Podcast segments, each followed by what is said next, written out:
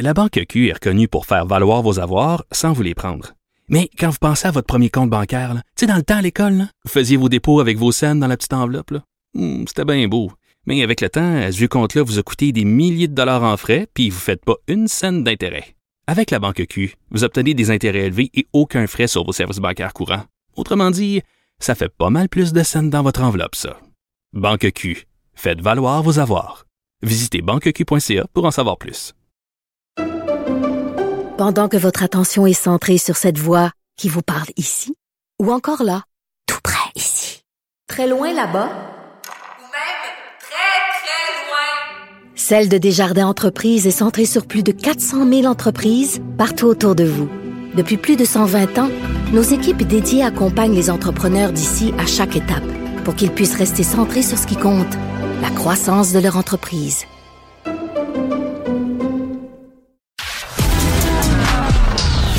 De la culture aux affaires publiques. Vous écoutez Sophie Durocher. Cube Radio.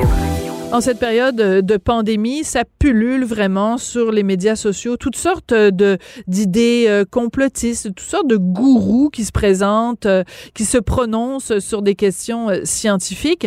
Euh, tout ça ressemble beaucoup à une secte. On a l'impression qu'il y a la, des sectes de, de, d'anti-vaccins, d'anti-mesures euh, sanitaires. Ça prend vraiment l'aspect du, d'une religion. J'avais envie d'en parler avec Mike Kopfeld, qui est directeur et fondateur d'InfoSecte. Bonjour, Monsieur Kopfeld. Bonjour. Est-ce que vous notez, vous aussi, euh, au cours des derniers mois, euh, euh, cette, cette résurgence de certaines idées qui ressemblent vraiment à un phénomène de secte? Alors, effectivement, de- depuis plusieurs mois, on, on a vu l'augmentation du nombre de demandes qu'on reçoit des familles, des proches qui ont quelqu'un qui a embarqué un extrême dans les différentes croyances liées au phénomène de la pandémie. Et c'est vraiment déchirant pour des familles et des proches à cause que ça cause vraiment une division. Et en c'est jusqu'au point de certaines fois euh, euh, complètement euh, rompu de communication. Et c'est vraiment euh, détressant pour les familles. Oui. Alors donc, ce sont les familles qui vous appellent en disant, bon, je sais pas, mon fils, euh, mon mari, euh, mon frère euh, a, a complètement... oui. Mes, pa- mes parents aussi. Vraiment, c'est, ça vient, en effet, de, de tout le monde, euh, effectivement. Et je crois que, je pense que c'est important de noter qu'il y a des similarités parce que ça devient comme une croyance, comme, vraiment comme, presque comme une conversion, conversion religieuse où les gens sont vraiment comme, en mission d'essayer de convaincre les autres, et spécialement leurs proches, à leurs idées, à leurs croyances. C'est ça. Donc, c'est pas juste que les gens croient en une idée X, c'est qu'ils sont convaincus qu'il faut qu'ils aillent prêcher la bonne parole et convertir euh, euh, euh, euh, aux, aux bonnes évangiles. Il y a un côté prosélytisme, comme dans une religion ou comme dans une secte. Alors, pour certains, c'est un petit peu comme ça, parce que je pense qu'on peut pas mettre tout le monde dans le même panier. Bien sûr. Parce qu'il y a différents niveaux d'application. Il y a même, si on parle des questions de vaccin, il y a même ceux qui ont croyé, avec, euh, de, en effet, qui étaient contre le vaccin, même avant la pandémie. Ça veut dire que vous avez, en effet, un phénomène qui regroupe des gens avec des différentes croyances et certains qui vont croire à l'extrême. Et, ça, c'est des gens qui nous contactent comme ça vraiment devient extrême. Et certaines fois, je vais vous dire aussi, on, on, on rencontre, euh, en fait, sûr par téléphone, des personnes qui sont en détresse, qui croient un petit peu à ces idées-là aussi. Qui vous appelle pour quelle raison à ce moment-là? Pourquoi Ah, quelqu'un qui est, pour qui, est, qui est impliqué dans cette idéologie-là va appeler InfoSecte?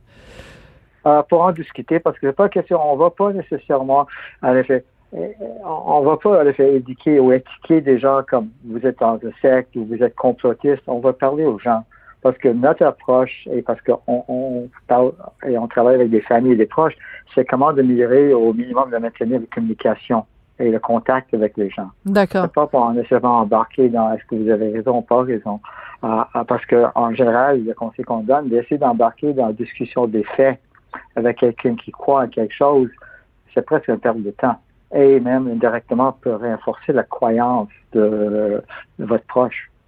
Oui, parce qu'il va se sentir persécuté si euh, si euh, on, on conteste quelque chose en, dans lequel il croit profondément. Si on commence à argumenter avec eux, ils vont juste se sentir exclus et persécutés. Donc, ça va renforcer leur idée que c'est eux qui ont raison.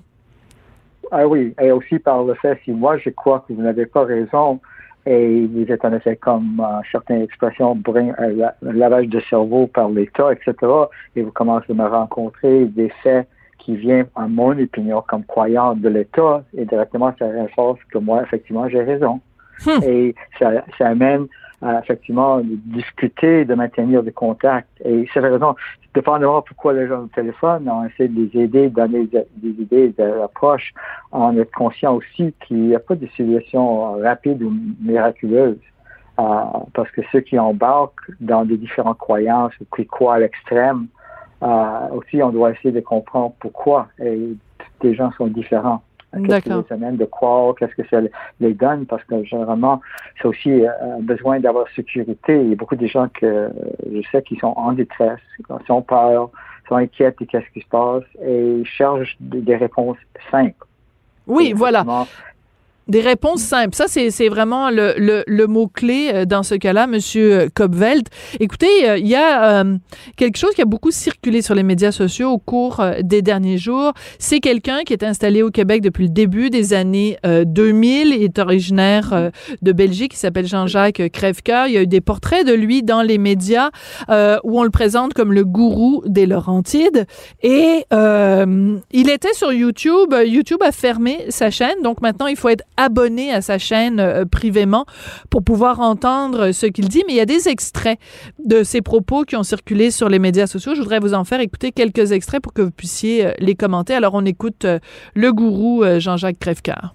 Je rêve de voir tous ces dirigeants pendus sur la place publique. Il parle ici, euh, bien sûr, des, euh, des dirigeants euh, de, la, de la santé publique. Je veux juste vous faire écouter un autre extrait où il parle des vaccins inoculés aux, aux enfants. par ces injections de produits hautement toxiques, qui, je vous le rappelle encore une fois, est une attaque bioterroriste perpétrée par les membres du quatrième Reich dans cette troisième guerre mondiale contre le peuple. C'est subtil et nuancé. Euh, comment vous réagissez quand vous entendez des extraits comme euh, celui-là, M. Kopveld? Alors, moi, généralement, la réponse à ça, c'est parce que il y a toutes sortes des idées promulguées par toutes sortes de différentes personnes euh, dans, dans cette pandémie-là. À cause que je travaille avec les familles, les proches, notre approche, c'est de regarder comment les familles peuvent réagir face à ces situations-là si quelqu'un croit en, en ces types d'idées. Parce que la question, c'est comme en effet, quand on voit avec des choses qu'il dit et comme des autres dit, il offre des, des idées très simples. En effet, qu'il présente qu'est-ce qui arrive pour des gens qui veulent comprendre, en effet, quelque chose qui est complexe, parce qu'en effet, on doit être aussi conscient du fait que l'émergence des personnes comme lui, et lui euh, était présente au Québec euh, même avant la pandémie, Bien c'est-à-dire son discours est pas nouveau, mais ça répond à un besoin. Et je pense que la question, c'est dépendamment qu'est-ce que vous cherchez à savoir, en effet, les questions, c'est aussi de comprendre qu'il y a vraiment comme un énorme manque de confiance dans le système et les structures traditionnelles. Quoi, c'est cette politique, entreprise, sociale, etc. Ça veut dire pour les familles, et c'est la raison que je reviens toujours sur, ça, parce que ça, c'est notre, mission et notre façon de travailler, c'est avec des gens. C'est pas nécessairement faire une critique euh, de qu'est-ce qu'ils disent, mais essayer d'aider les familles, comment d'aborder des situations quand ils ont quelqu'un qui croit en ces idées-là Mhm. et comment de maintenir le contact. Ça veut dire parce que en même temps de faire une évaluation de tout qu'est-ce que quelqu'un dit, euh, les questions ça veut dire même si quelqu'un dit c'est pas vrai, ça change quoi l'opinion des cro- croyants Pas du tout. Oui, c'est ça. Quelqu'un- c'est d'essayer d'aborder des idées. Est-ce que en effet ça peut amener est-ce qu'il y a toujours comme on dit un potentiel de risque? Euh, Bien sûr, je pense que quand vous avez des gens qui croient en extrême, le potentiel de risque existe. Mais si on revient à la base, c'est-à-dire que notre travail, de travailler avec les familles, les proches, même des gens qui quittent ce type d'environnement, c'est comment on a fait de maintenir le contact et comment l'aider. D'accord. Alors, je vais vous poser la question différemment, Monsieur Kopveld. Mettons que euh, ma sœur, mais euh, pas, pas, pas un bon exemple parce que je voudrais pas que ma sœur pense que je, je l'implique là-dedans. Alors, mettons euh, ma, ma, ma cousine, OK? Mettons que ma cousine, euh, elle croit que euh, en ce moment, on vit la Troisième Guerre mondiale et que le Quatrième Reich est en train d'empoisonner nos enfants. Mettons.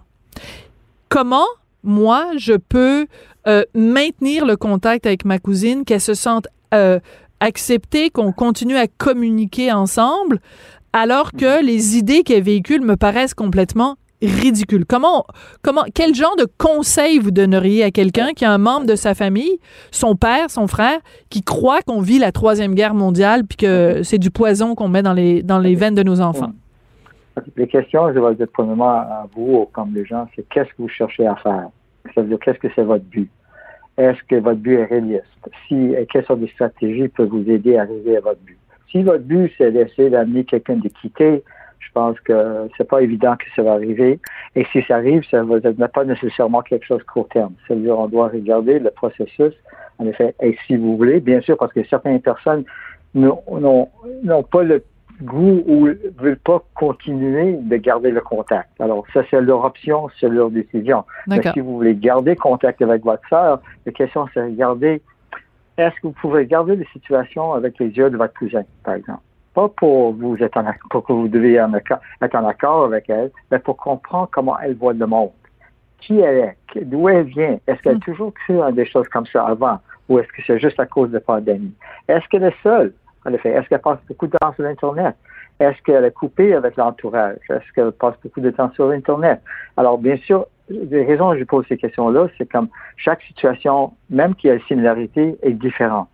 Et c'est important de comprendre ce cheminement, cheminement de votre proche pour regarder, OK, comment aborder la situation avec elle. Et bien sûr, d'embarquer dans la discussion, d'essayer de convaincre quelqu'un, non, c'est pas vrai, et de montrer des autres faits comme moi, je donne un certain exemple, c'est comme en effet, je suis votre meilleur ami ou votre cousin et vous allez tomber en amour avec quelqu'un. On a toujours entendu parler de l'amour aveugle. Oui. Alors, j'essaie de vous convaincre que vous avez l'amour avec quelqu'un qui est le manipulateur, qui cherche juste votre argent et euh, j'attends que vous allez me dire merci Mike, je savais pas ça, je vais le laisser tomber tout de suite et trouver un autre gars demain. Alors, d'essayer de comprendre, en effet, que quelqu'un adhère au niveau émotionnel à quelque chose. Ça veut aussi essayer de le confronter la personne au niveau des faits, au niveau pratique, indirectement en renforce. Ça veut dire comment le rejoindre la personne que vous connaissez? Très bon. Comment de rejoindre la personne au niveau émotionnel? Et en même temps, si vous êtes inquiète, de dire je suis inquiète, mais hmm. pour quelle raison? Pas de dire parce que vous croyez en telle telle chose, mais souvent des gens ont vu un changement dramatique au niveau de la personnalité, au niveau du discours, etc. Ça veut dire, même, en effet, si vous avez raison au niveau d'idées, la question, c'est pour moi, comprends pas qu'est-ce qui se passait. C'est tellement rapide, je suis inquiète, je comprends pas. Mhm. De le ramener.